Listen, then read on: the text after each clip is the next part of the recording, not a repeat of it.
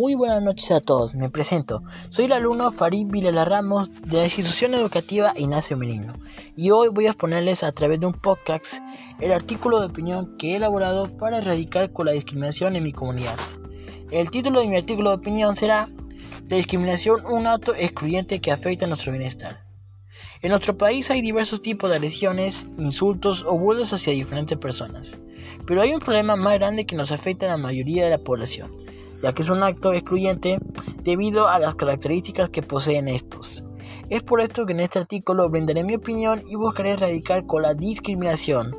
La discriminación se da cuando se trata mal o humilla a una persona por su origen, por su color de piel, por su raza, etc. Esto nos afecta como país, pues primero no permite que progresemos, nos lleva a estar en un mundo que no es igualitario y donde las normas y leyes no se cumplen. Además de esto, el maltrato a las personas puede generar odio y resentimiento entre los mismos.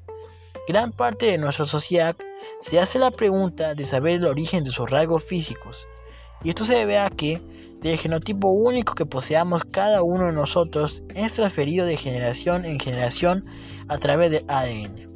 Es por esto que tenemos rasgos físicos parecidos a los de nuestros familiares.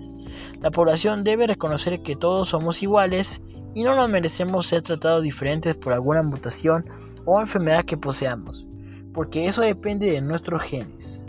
Durante la época colonial discriminaban a los que no eran blancos y a los pobres, pues ellos se creían inferiores, pero que en la actualidad no importa el color de piel ni la riqueza que una persona tenga. Entre los niños y las niñas de castas morenas se establecieron diferencias en el trato que recibían. Las niñas pertenecientes a las castas recibirían una educación diferente a aquellas destinadas a las blancas. Las mujeres no blancas eran ofrecidas como sirvientas a particulares o instituciones de mujeres. Por lo tanto, se da a entender que la discriminación estaba presente.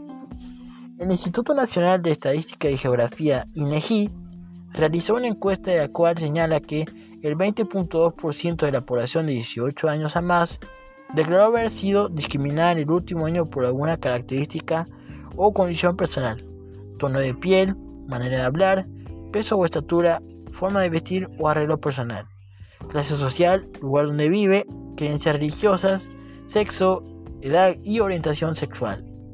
Los motivos que más se destacan son principalmente la forma de vestir o arreglo personal, peso o estatura, creencias religiosas y la edad. La principal causa del racismo es el miedo.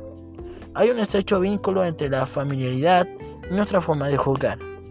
Cuanto más conocemos algo o a alguien, más nos gusta y viceversa. Si conocemos, dudamos, contratamos información y sobre todo respetamos la diversidad, son buenos consejos para evitar la discriminación. La ley número 30709 prohíbe la discriminación entre varones y mujeres dispone la determinación de categorías, funciones y remuneraciones que permiten la ejecución del principio de igualdad de remuneración por igual trabajo. Ello, a su vez, se encuentra en concordancia con el principio de igualdad de remuneración por trabajo de igual valor.